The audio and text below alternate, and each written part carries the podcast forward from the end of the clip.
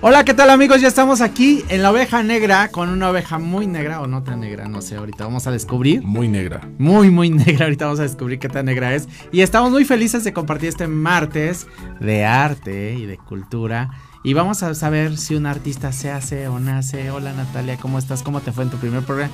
Ya regresamos All Uniris Blush a Mood TV, qué felicidad que ya estamos con Natalia eh, en All You Blush, que ya regresó a sus raíces, a manejar la parte de belleza y eso, porque andaba probando otros ayeres, había traído gente que ni... que... Pero bueno, no voy a decir nada, pero bienvenida Natalia y que ahí nos está viendo.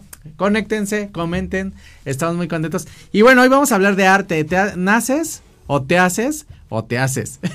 Como dice, gordito chulo, como dice mi Laurita Zapata, que tenemos la fortuna de tener una amiga muy querida. Oh, gordito chulo. Gordito chulo, qué felicidad. A ver, vamos a, le voy a decir a Laurita Zapata que nos vea en este instante, porque no puede ser. Estaba publicando aquí eh, Eduardo Urbano, Urbano Merino. Merino. Merino. ¿De dónde? De aquí de la Ciudad de México, Chilango. Made in Mexico City. Sí, Sí, sí. Este, ¿Y qué pues, estudiaste? yo estudié artes plásticas en la Academia de San Carlos de la Ciudad de México. Eh, para los que no sepan, está en la calle de Academia número 22, atrás de Palacio Nacional. En estos últimos días no les recomiendo ir por ahí porque está rudo el clima, pero este está ahí. Y está ahí desde hace más de 200 años, la Academia de San Carlos. Claro, claro. Y ¿Y cuánto descubriste que querías ser artista? En realidad no se descubre, eh, es lo que estamos platicando y el tema del programa. El artista nace, ¿no? Ahora que mencionabas a, mi queridísima Laura Zapata. Gordito, chulo. Eh, el artista nace, eh, es común en las familias que inclusive digan los tíos, ay, fulano baila, mengano canta, este, es así. Ya después con los años, pues uno va puliendo sus, sus requerimientos, sí tiene el apoyo eh, de la familia, ¿verdad? Porque también hay, hay gente que, que no tiene ese apoyo, lamentablemente. ¿Por qué tú crees que no tienen apoyo? Porque será que piensan que del arte no se vive bien. ¿Le va Primero hay un gran, hay un gran, hay un malentendido en eso. se vive bien.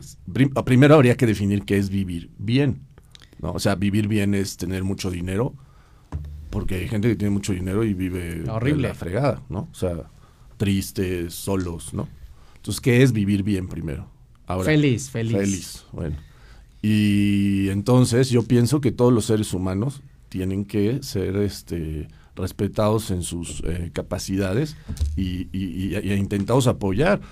De hecho, por ahí en algún lugar, ahorita, mientras hablamos, seguro hay un taxista que podría ser un gran físico, y que podría unir la teoría de la cuántica con la de la relatividad y está manejando un taxi porque nadie lo apoyó. O feliz manejando un taxi porque le encanta. Pues sí, pero generalmente son gente que, que, no tuvo ese apoyo. Entonces, eh, la sociedad en general, creo que ya hubiéramos pasado de muchas tragedias si se le apoyara a la gente en lo que es, más que imponer, eh, claro. Entonces, digo, por ahí hay otro que podría haber ya descubierto la cura del cáncer. Este, eh, el otro día estaba pensando, 5% de, de los átomos, o lo que nosotros conocemos como materia, es lo que compone el universo. El resto es algo que se llama materia oscura. Y, y pensando en esto, si la materia se puede transformar en energía, pues entonces podríamos estar generando energía. Alguien por, hay un físico que podría estar haciendo esto. Claro que mi, mi amigo eh, Gerardo Herrera Corral, el físico, me dirá que estoy mal viajándome, pero es así. Entonces el artista es igual. Por ahí hay alguien que puede estar, podría estar componiendo la, eh, obras como la novena de Beethoven, ¿no? O el anillo del nivelungo de Wagner.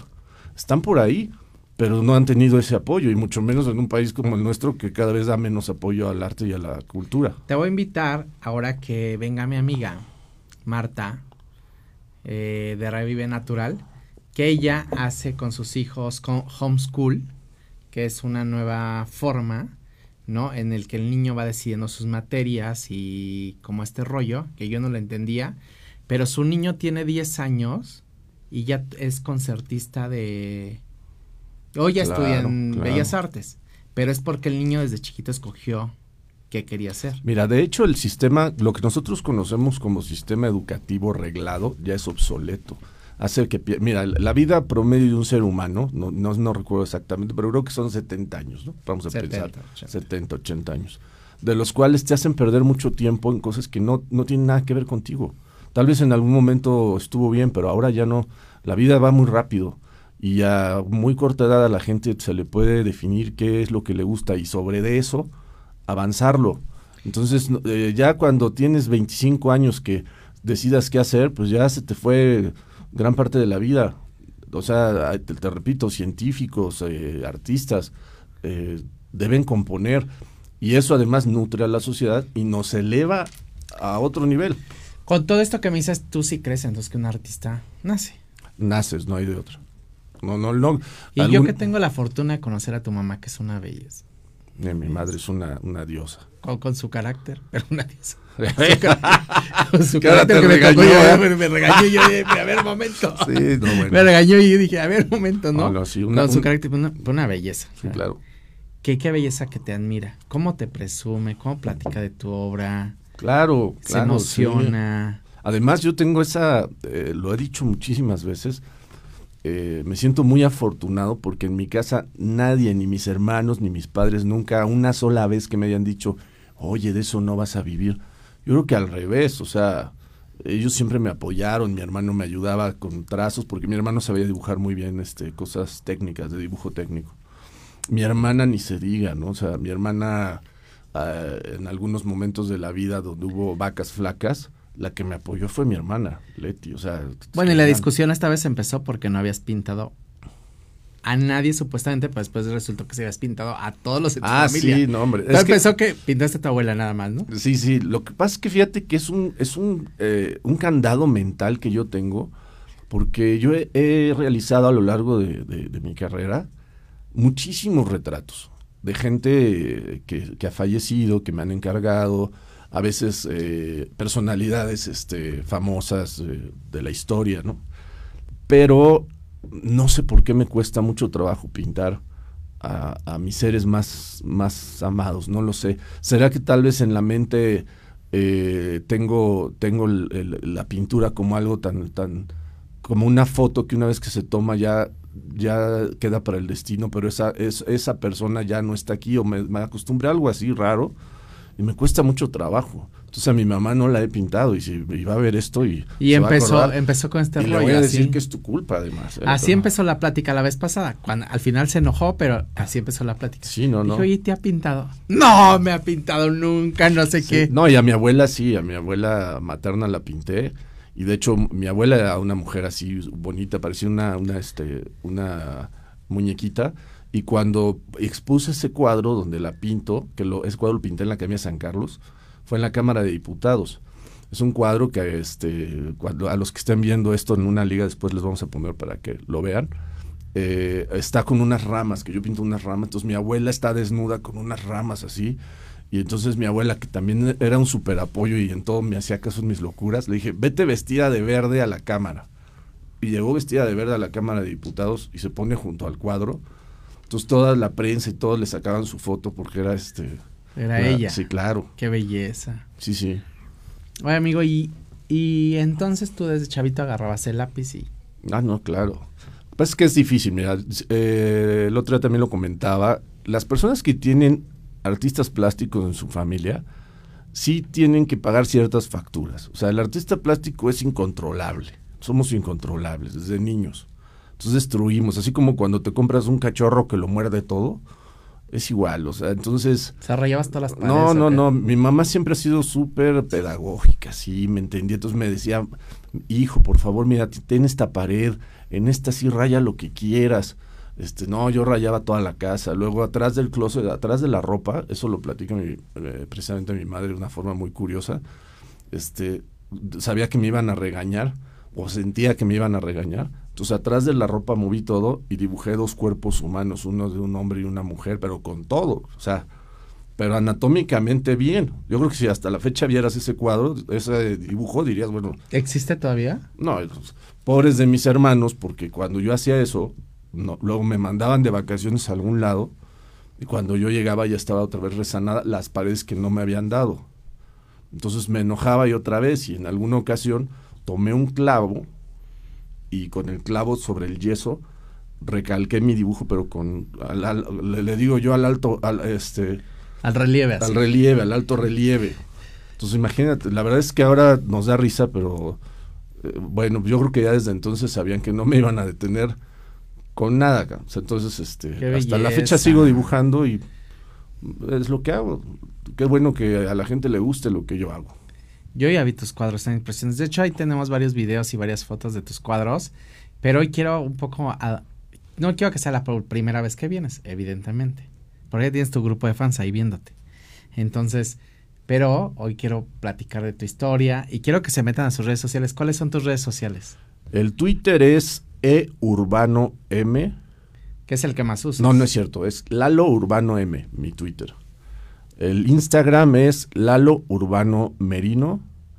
Y en Facebook me encuentran, hay una página oficial de esas que tienen la palomita azul. Por Eduardo Urbano Merino está la foto en blanco y negro métanse ahí a ver sus obras. O en Google, ¿no? Que ahora está de moda, ya Eduardo Urbano Merino. Y, ahí pueden ver toda la información de, de Lalo y van a poder ver las obras que ha hecho últimamente y toda su trayectoria. su trayectoria artística, porque ahorita estás platicando de, de niño y de joven y todo este rollo. ¿Y te, eh, a qué edad tú em, dices, ya di este saltito de esto de estos dibujos amateurs y ya entonces, hasta que estudiaste o antes, ya como que... Ya no, no, no, no, no, tengo una noción clara de, de, lo que es un dibujo amateur y uno profesional, porque yo siempre he, dado el todo. para mí hasta un dibujo de niño lo, lo hacía con una, una angustia y una necesidad de que todo quedara bien. De hecho, el otro día hablaba de eso, yo no tengo bocetos. O sea, si me pides hacer un boceto, al rato cuando llegues a ver, yo ya, yo ya lo acabé, pero como una obra. No puedo soportar que algo se quede a la mitad. Entonces siempre fui así. Y lo que sí pasó, eh, el concepto cambió cuando llega la necesidad, cuando tú ya tienes que empezar a, comer, a vivir, a ganar lana para, para sustentarte y todo esto, le, tomé mucho respeto a lo que hacía, mucho más respeto. De por sí siempre, siempre fue mi vida. Pero cuando tú ya empiezas a, a, a, vender las obras, te las pagan y con eso comes o te vas de parranda o lo que sea, cuando estás chavo, pero te das cuenta que eso te va a dar una forma de vida, pues este, aún con más razón lo respetas. Y lo chistoso es que eh, en algún momento de la niñez, yo tal vez era el niño, yo no sé si inadaptado, pero sí era raro porque me la pasaba dibujando, ¿no? O sea, yo todo, todo el tiempo dibujaba y, y ahora lo veo a lo, y, y, eso mismo que era tal vez un defecto para algunas personas, hoy es una virtud. Claro. Y, me da, y, siento muy bonito cuando la gente me admira y me van a decirle, pero yo lo hago desde niño con gusto. O sea, no lo hice por ganarme a nadie, ni, sino qué buena onda. Es tu talento, claro, 100%. Claro. Y la primera vez que alguien te dijo, ten. Eh, ¿Cuándo fue? Platicaba el otro día, esa anécdota es buenísima. Cuando yo iba en segundo de primaria, iba en un colegio de, de, de tipo Montessori Freinet, que se llama Colegio de Educación Integral, y a la salida del colegio había un coche muy de moda, muy de lujo que salió en esos días. Entonces uno de mis compañeros llegaron por él en uno de esos coches y el maestro Adolfo este, estaba parado al lado de mí, yo segundo de primaria o tercero, y le dije, este, yo ya sabía que iba a ser pintor de toda la vida. ¿eh? Dije, cuando crezca y mis cuadros se coticen, sean carísimos, le voy a, le voy a, uno de mis cuadros que, que usted tenga, lo vende y se compra uno de esos coches, con todo y teléfono, porque en esos días los teléfonos eran... Y, esos coches, ese coche traía teléfono, con todo y teléfono y una güera, y una güera al lado, con uno de mis cuadros. Pasan los años, yo estuve ahí toda la primaria y la secundaria. Y entonces en tercero de secundaria, este señor, que era uno de los dueños del colegio, me manda a llamar a su oficina y me dice, oye viejo, pues nosotros todavía tenemos algo pendiente. Y dije, uy, no, pues ya no salí, que, que rompí. Este, ¿Qué rayé? ¿Qué rayé? Ahora, ahora, ¿qué hice? Me dice, no, acuérdate que tú en segundo de primaria hiciste esta promesa. Entonces yo le iba a regalar el cuadro. Pero lo que pasó fue que él, muy amablemente me dijo, no, no, no, pero ¿cómo me lo vas a regalar? Yo te lo voy a comprar porque además así empieza esto. Y sacó una chequera, hizo un cheque y me pagó el cuadro. Por ahí debe estar ese cuadro. O sea, además era una locura. No, pobre maestro, porque le hice una guitarra eléctrica derritiéndose y quién sabe qué cosas. O pero muy buena onda me pagó. Y ahí empezó realmente la carrera. Después ya empecé a vender cuadros a otras personas. Este, mi hermana estudiaba odontología y tenía un congreso en Acapulco y tuve que vender unos cuantos cuadros y nos fuimos a Acapulco. Así, ya después, obviamente, mucho más profesional, pero ah, esas fueron las primeras transacciones. Oye, la, la bio que más te ha impactado, digo, la fotografía o la imagen que más te ha impactado, que te dicen, quiero esta de retrato, esta fotografía. Un amigo que ya falleció hace ya tiempo, un político, me mandó llamar a su oficina y su hijo acaba de fallecer eh, se lanzó con paracaídas de un avión y lamentablemente el paracaídas no abrió y falleció el chavo. Y tenía dos semanas de esto. Y me habló a su oficina y me dijo, solo tú puedes retratar a mi hijo y, cómo era. Fue uno de los momentos más fuertes de mi vida, porque además le entregué el cuadro y recuerdo que se le salían las lágrimas, este, y ahí en su oficina me decía, ponle un poquito más de brillo al ojo, ponle y yo hice todo lo que él quiso, o sea, porque me sentí con la obligado, vamos, Qué fuerza. Sí, no, no. Qué fuerte. ¿No? Y como estas anécdotas debes tener muchísimo. Mm, muchísimo. Muchísimo. Vamos a mandar unos saludos a toda nuestra audiencia que tienes un, tienes tu grupo de fans, ¿eh? Sí, claro. Sí, mira. Eh, Maru Rocío Blas que nos está viendo, Rebeca, saludos. Rocío, hola. Mi Friné también guapa que nos está viendo, saludos. Rebeca, yo quiero aparecer en uno de tus cuadros. ¿Podemos decir cuánto cuesta un cuadro? pues es que depende. Es un, tema muy, es un tema muy, muy, escabroso, muy escabroso. Un parametrito. Luego que me contacten por las redes y con todo gusto. Un parametrito, ¿no? Pues dos millones de dólares. No, no, no, no, Rebeca, pues unas cirugías del doctor y mira, lo puedes tener. Mi Maru, abrazo también. Alessandro que está viendo, mi sobrino. Angie Juárez, saludos. Ana Pada Arteaga, muchos saludos al maestro Urbano Merino. Un abrazo profundo y felices trazos. Ulises Basilio, te está viendo saludos. Pablo Melesio, un abrazo fuerte, amor y amistad. Abrazo, mi querido lado. Adri Persol Becerril. Adri, un abrazo y un beso.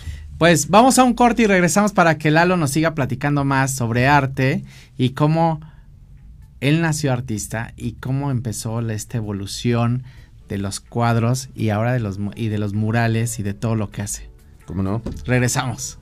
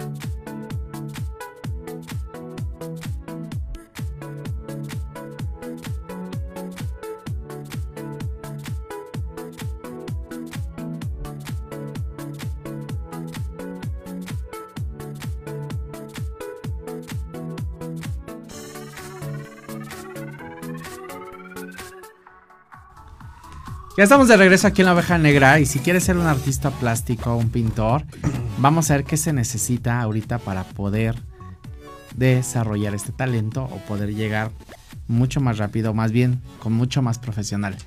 Mila, lo que se necesita para ser un artista plástico? ¿Qué debes de tener como en persona y qué debes de tener también en material o qué en cosas? O sea, ¿qué necesitas tú tener para ser un pintor? Bueno, primero el talento. Después un espacio, porque... No, fíjate que eh, si pensamos, eh, siempre se piensa en el espacio como un, un taller, una cosa muy, este, muy sofisticada. acordémonos que en, la, en, el Renacimiento, el siglo XV, XVI, pues muchos artistas andaban básicamente en la calle y con sus caballetes y los sacaban de un lado y iban para otro, algunos inclusive casi en medio de las batallas tenían que ponerse a pintar ahí porque este, tenían que captar algunos momentos, pues no existía la, fotografía. Entonces, este, el material no hace al artista. O sea, eh, lo he dicho, que mejor si tienes buen material. Pero por ahí pueden ver en, en internet dibujos míos eh, con tinta que los hago con plumas Vic. Ya he hecho un gol aquí, pero...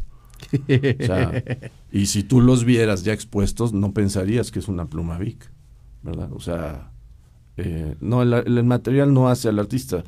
Cuando te refieres a materiales que tú puedes plasmar en cualquier superficie, o sea, madera, pared.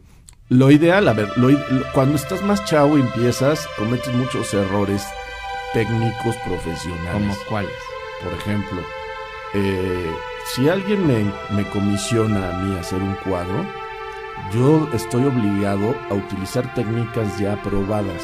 Es decir, óleo sobre lienzo, acrílico sobre lienzo, óleo sobre masonite, este, hay muchas técnicas que se utilizan, este, acuarelas. No puedes experimentar con una comisión profesional. El ejemplo más claro de esto y del error más histórico en el arte, porque alguien más famosísimo, es Leonardo da Vinci. Él se puso a experimentar en la última cena que hizo, es un fresco en esos días Da Vinci eh, fue de sus primeras comisiones fuertes y él tenía, quería demostrar su capacidad pictórica. El, fresco es una, es una obra que se prepara con, pintura a base de agua. Entonces eh, es como un polímero, entonces seca muy rápido. Entonces la mayoría de los, de los frescos no te dan capacidad de hacer difuminaciones de piel, se secan rápido. Da Vinci se le ocurrió que en su última cena iba a preparar el yeso, eso se llama fresco, con, con, clara de huevo y no sé cuánta cosa la Pero además utilizó pinturas que no debía utilizar, entonces se va a aprender. Entonces primero es tener ética y cuando vas a hacer algo, hacerlo con, con materiales ya probados. Ya que son materiales que ya tú ya utilizaste antes y que ya probaste todas estas no, No, y que se han utilizado por siglos. Baby, ¿le puedes bajar un poco al video? Porque nos escuchan muchas voces, le están diciendo en, este, en, las personas. Ahorita estamos viendo un cuadro rojo, un cuadro de una persona, de una Ah, sí, cómo no. Es ¿Qué técnica es este? Es un óleo sobre lienzo, es una mujer que está flotando este, eh, no recuerdo ahorita el título, pero es algo así como el sueño eh, gravitatorio. Y este es una pintura, eh, repito, óleo sobre lienzo, y de eso estábamos hablando. O sea, este cuadro, con esa técnica que yo usé, con la imprimatura que tiene el lienzo, pues va a durar siglos. O sea, de hecho... y entonces esta pintura que hizo Da Vinci, esta que hizo esta prueba, el, no duró nada. No, está, no, ahí sigue. La gente pues, es muy famosa, ¿no? La última cena de Da Vinci. Pero no hay forma, los restauradores más, más modernos, con las técnicas más modernas, no, no, no, la pueden, no la van a poder salvar. Se va a ir desapareciendo poco a poco hasta que...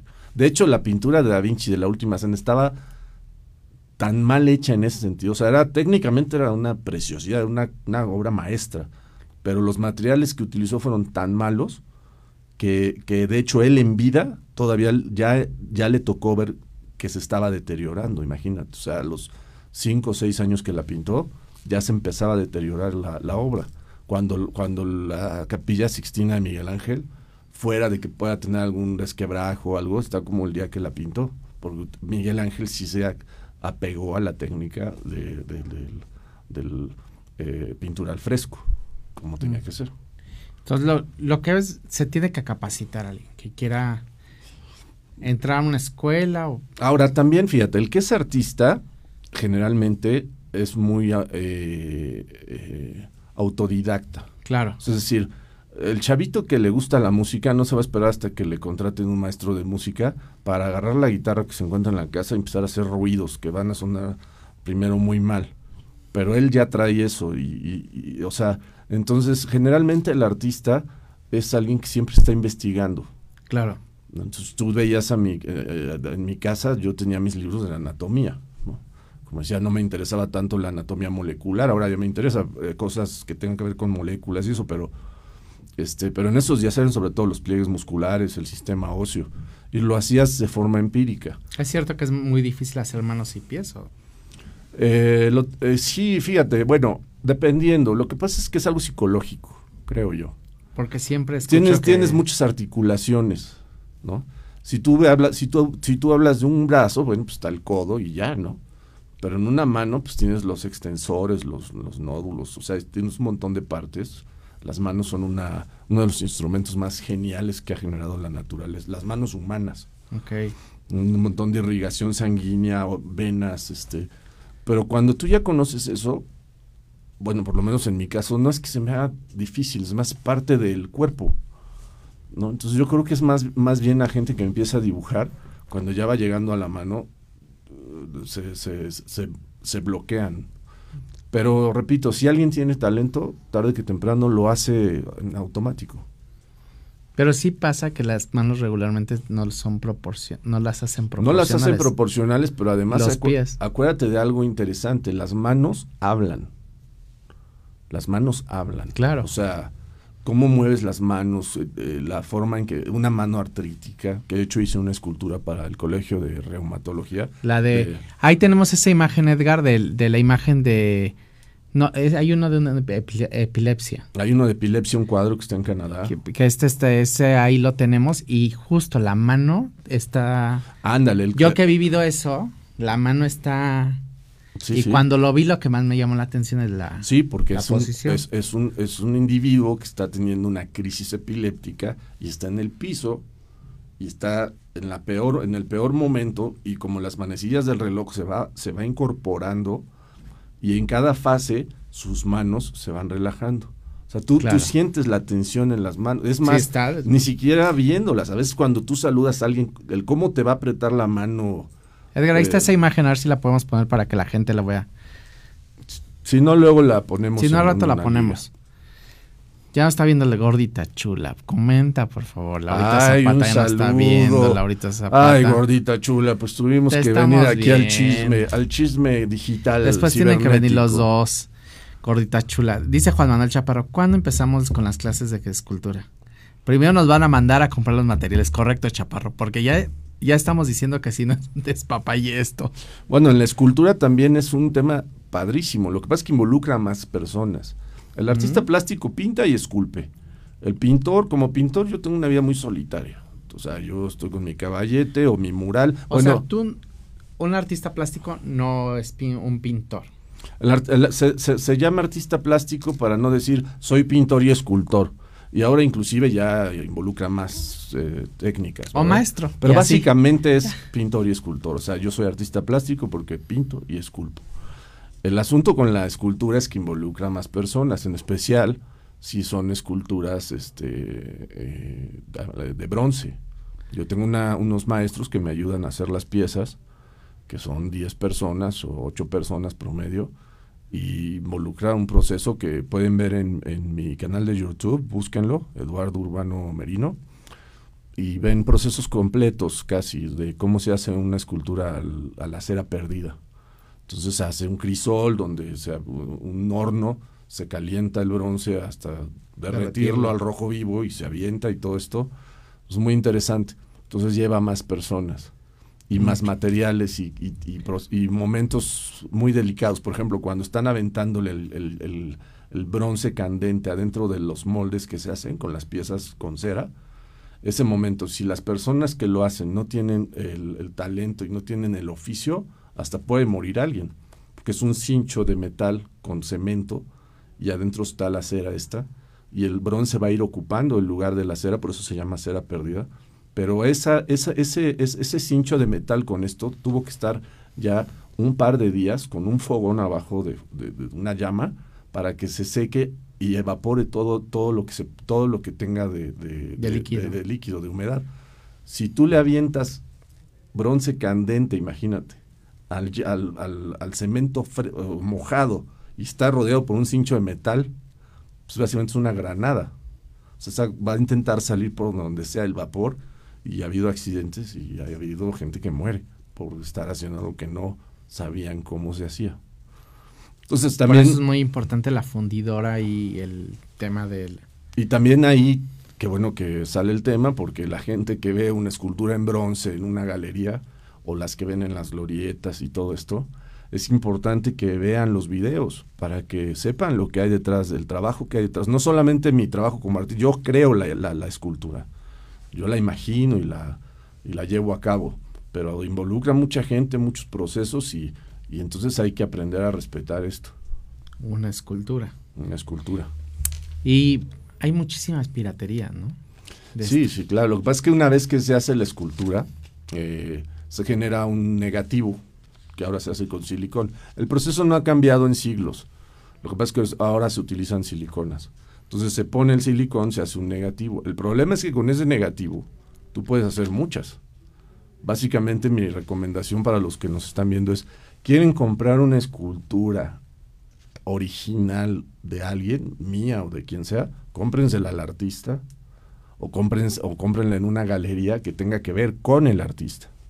Porque la verdad es que de otra manera yo no veo la forma real de, garantizar que eso... Después andas queriendo certificar la pieza y a mí me ha tocado ver a personas que quieren certificar la pieza y andan corriendo con la pieza de un lado a otro y llegan con el artista y le dicen, no, a ver, no hay manera. Bueno, el mejor ejemplo, no sé si esto que voy a decir es mm, como, no, no lo sé de cierto, pero hay un, hay un buen chisme de esto, que un escultor eh, fue a develar una de sus piezas, lo invitaron al Estado de México, no sé en dónde.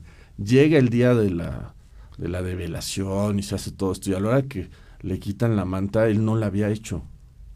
Y tuvo el valor moral y civil de decirle al, oiga, ¿quién es esto? No, no es mío. ¿De dónde lo sacaron? O sea... No me muero. Lo habían invitado, que, es terrible, ¿no? Entonces, este, sí hay que tener mucho cuidado. Ahora, que es una buena inversión, pues claro, y que también la humanidad eh, gana, pues una escultura en bronce dura miles de años. es, un mensaje que dejamos para para la, Además que las ciudades, o el, mucho el valor que tienen, las ciudades está estimado en las piezas de arte que tienen en la calle y hay piezas que a lo mejor ni las valoramos ahorita, pero... Fíjate, ahorita, ahora que estás mencionando esto, me viene a la mente Florencia. La gente dice, ¿por qué invierten en arte? Primero hay que invertir en buen arte, figurativo, de buena calidad. Pero la gente luego se pregunta, ¿por qué van a utilizar mis... de buena calidad? Pues figurativo, ¿no? O sea, ah, por eso puse de ejemplo Florencia. Entonces la gente piensa, ¿por qué invierten de mi dinero en eso? Y bueno, pregúntense cuánto gana Florencia por concepto de turismo cada año. Caminar por Florencia, la gente todo el tiempo está lleno de gente. Aquí la, avenida de la Reforma, toda la ciudad la podríamos tener llena de, llena de esculturas hermosas. Además que fueron los primeros spots que existen realmente para, ahora que está de moda redes sociales. Bueno, ahí tenemos las salas de Marín, ¿no? Que están... Las salas de Marín que, todo el mundo... Spot increíble. Todo el mundo se ha tomado fotos ahí. fotos ahí. Fíjate, y como en, un, en, un, en una sola obra ese concepto que, desarrolla Marín, que padre, porque la gente se toma su foto. Es admirable. Eso genera divisas, genera dinero. Y eh, otro, otro ejemplo es que, el otro día recordaba es cuando eh, eh, uno de los, de los gobernantes de Escocia se fue a Italia y se gastó gran parte del presupuesto que había en ese momento, que Escocia no tenía mucho, este, en, un, en un cuadro de Dalí que se llama El Cristo de San Juan de la Cruz lo compra y pues fue criticadísimo. Creo que por ahí ahí circulando los periódicos de la época lo querían quemar en leña verde. Y él con una óptica, una visión muy mucho más amplia, les decía es que eh, con esto va a atraer turismo. De esto va a vivir prácticamente esta ciudad durante muchos años. Van a ver hoy en día el Cristo mucha gente y la gente que, es, que le gusta esa obra va a ver esa obra. Pero imagínate desde que se bajan del avión y van pues ya compraron esto compraron el otro visitaron algún castillo. O sea hay que tener visión amplia para hacer hay museos que nada más vas a ver una pieza icónica. Claro el, Louvre, el Louvre, Prado el Louvre Prado claro. las, las, eh, Fíjate nada más la, la, la, Yoconda, que además no te dejan estar más de cinco minutos frente a ella porque la cola siempre, ya sabes, parece que regalan algo. Curiosamente, en esa misma sala del Louvre, de donde está la Yoconda, si no, no creo que ya la movieron, pero hace unos años estaba en una sala que, que el pasillo que daba esa sala tenía, para mi gusto, la, la mejor pintura del Louvre, que es la muerte de la Virgen del Caravaggio. Para mí esa es la mejor pintura del Louvre y también hablando de mercadotecnia, qué chistoso porque la gente pasaba de largo, o sea, sí les llamaba la atención, obviamente es un cuadro impresionante el de Caravaggio, pero ellos querían su foto con la Yoconda porque fueron a sacarse su, selfie con la Yoconda. Pero el mejor cuadro, inclusive a nivel histórico, a nivel eh, de interpretación técnico, era mucho mejor el, es mucho mejor el de Caravaggio. Que el que, la Gioconda. la Gioconda. La Gioconda es más el morbo de que se lo quedó Da Vinci. De hecho, del mismo Da Vinci hay cuadros mucho mejores, ¿no? Sí, y del, del Prado entras a ver también como tema de las las ¿cómo se llaman? las las mujeres estas este se me fue el nombre. Bueno, la, la, la, la, Venus está también justo en la entrada la, la Victoria de Samotracia, que por cierto de esa Victoria de Samotracia que es esta escultura de una mujer que no tiene cabezas ni brazos, con alas. Hay una réplica, bueno, hay varias esculturas muy padres, réplicas, en la Academia de San Carlos, Academia 22. Y esa réplica de la Victoria Samotracia, yo he estado frente a la del Louvre, y obviamente es idéntica. ¿Por qué? Porque la que tenemos aquí fue sacada con un molde de esa del Louvre. Y el que ordenó hacer eso fue Carlos III. ¿Y en qué momento en qué momento alguien puede hacer eso con una pieza? O sea, ¿en qué momento quién tiene que autorizar? ¿El artista, el gobierno? Bueno, es que las, las piezas de ese tipo eh, no están a la venta. Mm, no lo están. O sea, ya son patrimonio. Tú puedes llegar al Louvre en París y ser el hombre más millonario del mundo y decirles, oigan, véndanme la Yoconda, no te la van a vender. Ni por toda tu fortuna. Entonces, ¿qué pasa? Que para poder que esa misma pieza se pueda exhibir en muchos lados, a veces se hacen estos negativos y se llevan a otros países, se hace una escultura idéntica. De hecho, la gente no lo sabe, pero en Florencia, muchas de las esculturas donde las personas se toman su foto, este, no son las originales. O sea, buscaron la forma de poner una que es igual de mármol y todo, pero eh, para cuidar la original se las llevan a otro lado. Aquí mismo, no, no quiero, como decimos en México, no quiero rajar, pero hay muchos museos con piezas prehispánicas que, las, que, que, que, no son las originales. Incluso a veces están hechas de fibra de vidrio, porque no nos podemos dar el lujo de que alguien se salte la valla y le dé un martillazo a una pieza maya, la rompa. Bueno, y también tenemos nuestras piezas icónicas en México, ¿no? Nuestro ángel de la independencia. Claro, no. Nuestra Diana Cazadora. Hay, hay, una, hay, hay, una gliptoteca en el Munal, en el Museo de Munal, que tiene piezas en mármol de personajes prehispánicos que no le piden nada a, las que están en Florencia. Nuestros murales. Que tú eres muralista. Los murales. Nuestros murales, tus murales. Tenemos que regresar a los murales. Lo que pasa es que, mira, el mural se requiere una inversión ¿verdad? Eh, y desafortunadamente estamos viviendo una época en la que el arte, la ciencia y la cultura no van a tener recursos. Y una sociedad sin arte, sin ciencia y sin cultura va directo al abismo. Al abismo. Y como dijera Nietzsche, si ves mucho tiempo el abismo, también el abismo va a haber dentro de ti.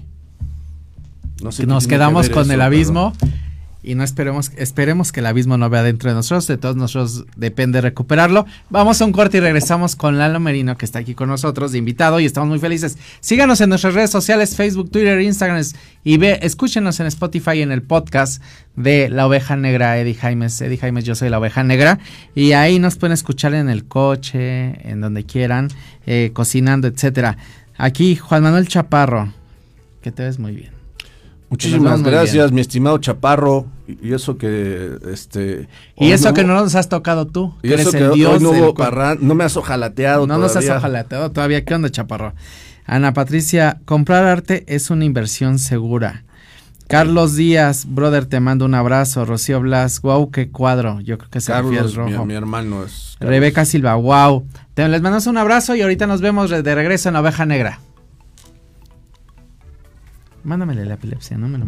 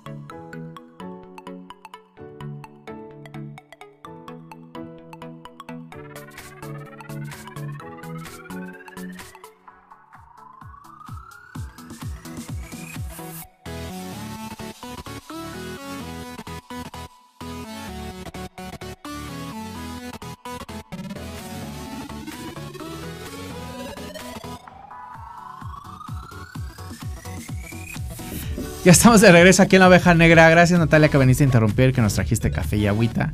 Estamos felices aquí platicando con Lalo. Y ahorita ya les van a poner el cuadro de la epilepsia para que lo vean.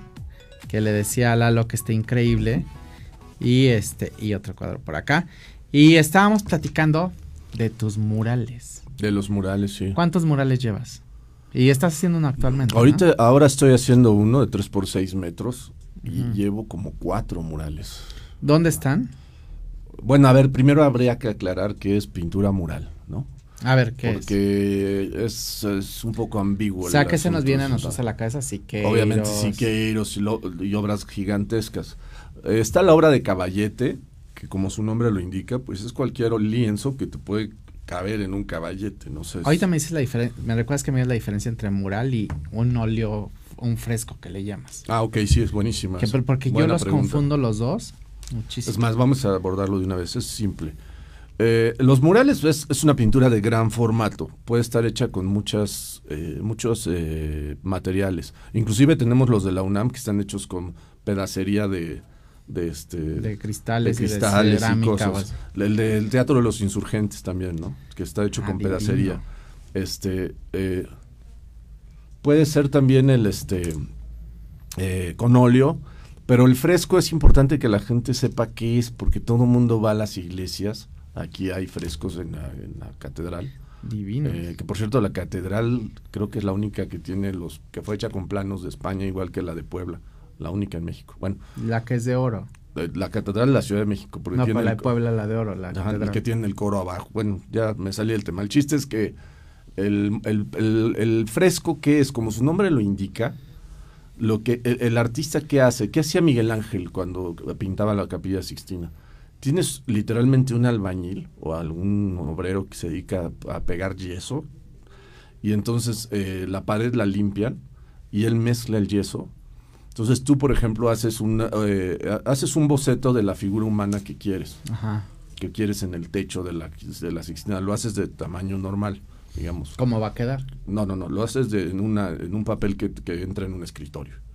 Ese papel eh, lo cuadriculas y luego lo pasas a un formato más grande, con papeles tipo ¿Y a poco eso se hacía antes? Claro. Y ese papel que pasas a, a- a un papel más grande, que ya trazaste la imagen, con un alfiler lo vas a- le vas haciendo agujeros por donde va la imagen. Y entonces en todo este tiempo el obrero va mezclando el yeso. Pone el yeso que está fresco, húmedo, lo pone en el, en el techo, donde, en la pared o donde vaya. En ese momento tú pegas, pones el papel sobre el yeso y con una, una tiza o, o gis le pegas a todo el papel, retiras el papel y con los hoyitos queda ahí la imagen, eh, digamos, ya Como calcada. como calcada. Pero entonces ahí viene lo- la parte cumbre de todo esto. La pintura al fresco es pintura que tiene eh, un vehículo de, de- de agua, o sea, es pigmento con agua, ¿no? Entonces, Como un acrílico. como, como una acuarela.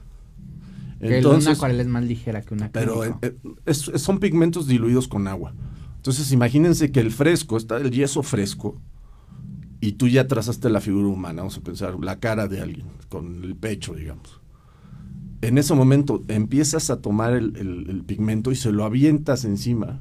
¿Y qué pasa? Como el yeso está fresco, y esto es de agua, se absorbe. empieza a chupar el pigmento, lo, lo absorbe.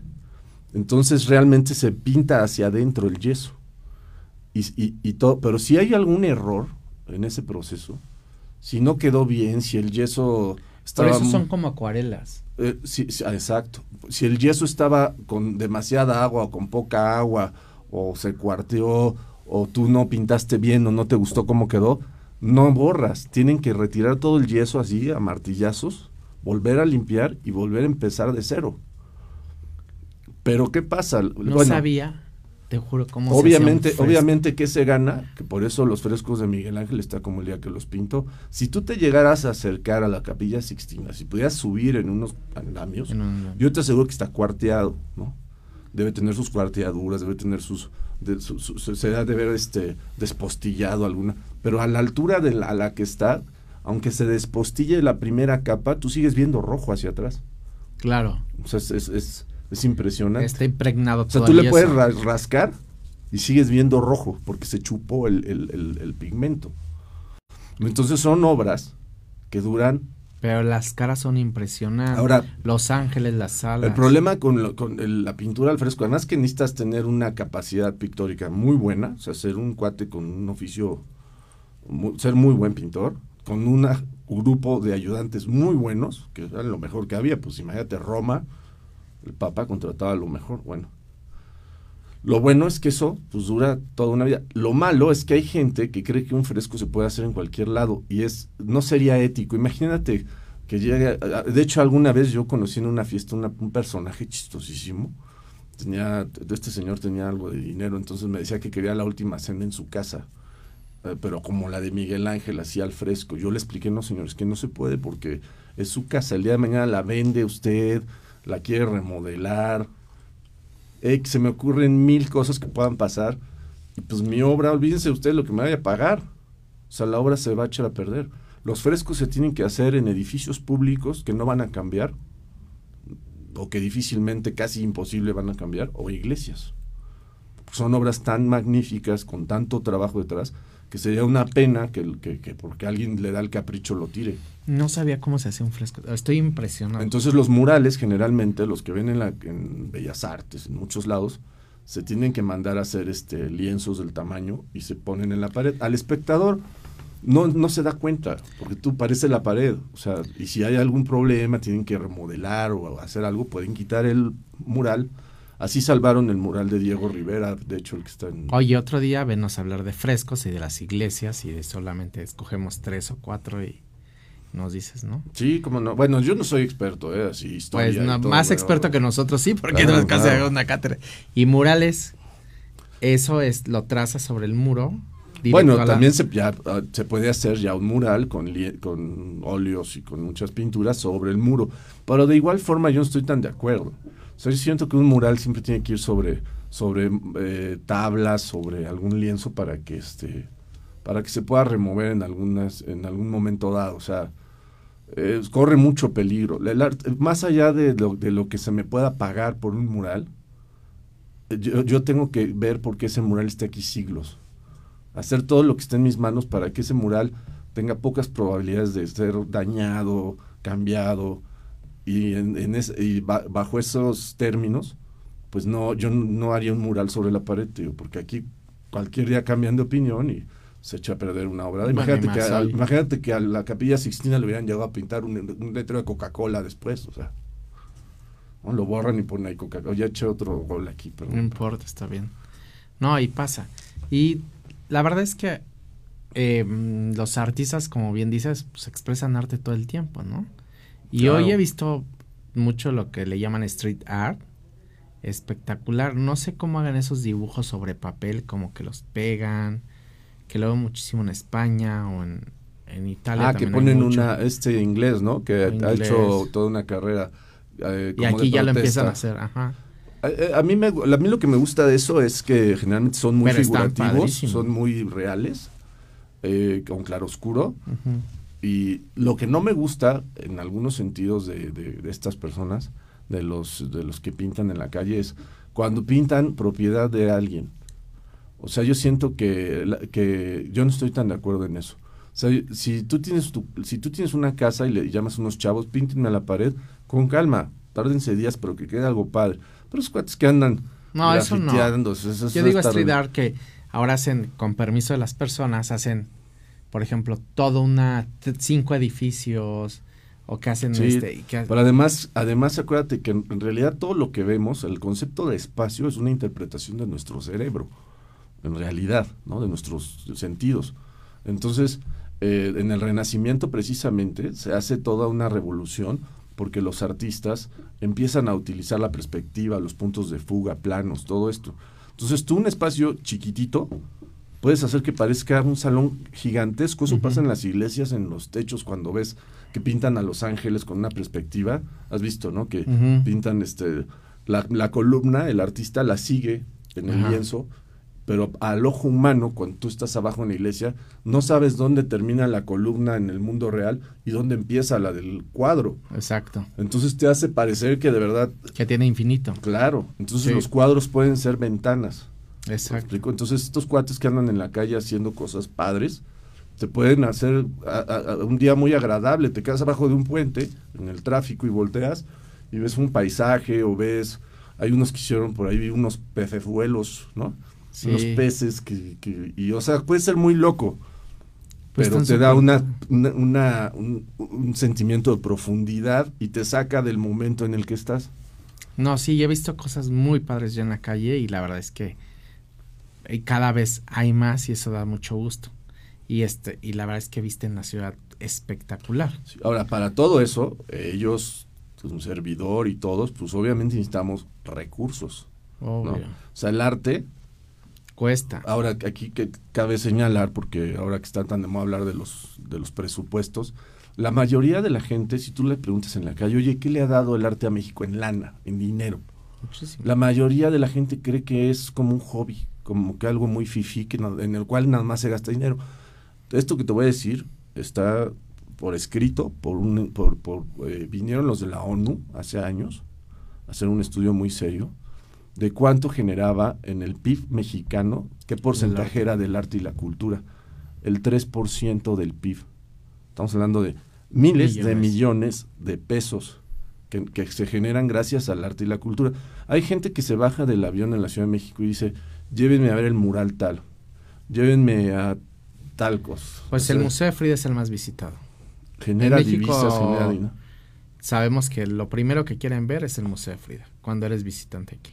Entonces, si se, si se invierte en, arte, ahí, va a haber ganancia. Otro tema, a un chavo de 15 años que está, que, que está en la pubertad y todo, es, es vulnerable a las drogas, a, a infinidad de cosas nefastas. Si tú haces que el arte lo toque, lo metes en una clase de música, de pintura, aunque no lo aunque aunque no tenga el talento, vamos, pero no lo va a desarrollar, es es poco probable que se vuelva un delincuente. Claro. O sea, el tipo va a cambiar su, su, mentalidad. Y además yo creo que te haces más sensible. Te haces más sensible, claro. A todo, porque el, lo que el arte lo que hace es que te involucra con sentimientos, con, con, con, valorar ciertas cosas que a lo mejor no valorabas antes. Pues, el color. La, de entrada valoras a la especie humana. Claro. Porque cuando tú te das cuenta de lo que hace el arte, cuando, cuando, cuando alguien lo paras, el otro día comentaba con una persona que estimo, paras a alguien frente al David de Miguel Ángel, aunque ese alguien no sepa ni leer ni escribir, y le dices, fíjate que esto lo hizo un hombre con un cincel y un martillo. No solamente le va a gustar la pieza, se va a sentir orgulloso de la especie humana va a decir, wow, lo que podemos hacer. Bueno, lo que me acabas de decir, los frescos es impresionante. Claro. Impresionante. Y ahora los valoro más. Claro, ahora van a entrar a las iglesias. Y... Decir, wow, no. ¿Eh? ¿Qué, qué, qué, friega se Vamos a mandar más saludos. Ya no está. Laura nos manda saludos. Les mandamos un besito. Gordita chula, ¿por qué no nos has comentado? Ya nos deberías de comentar aquí. Que te nos tienes muy abandonados, gordita, chula. Marta Herrera, que nos está. Comadrita, qué gusto que nos estás viendo. Roberto Lizarde. Eh, Rocío Blas también, súper interesante. Pues sí, amigo, nos tienes que venir a platicar más veces sobre arte. Necesitamos más platicar. Con muchísimo gusto. Muy interesante. Y como lo que te decía antes de comenzar el programa, alguien me dijo un día, compra lo que te guste. Claro. Lo, primero que tiene que hacer alguien cuando observe arte es que le guste.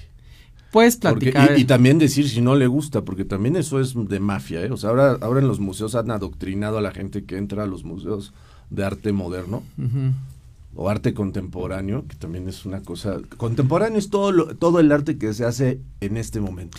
No pues, pues, ellos no tienen, eh, no, tienen comprado el término. Bueno.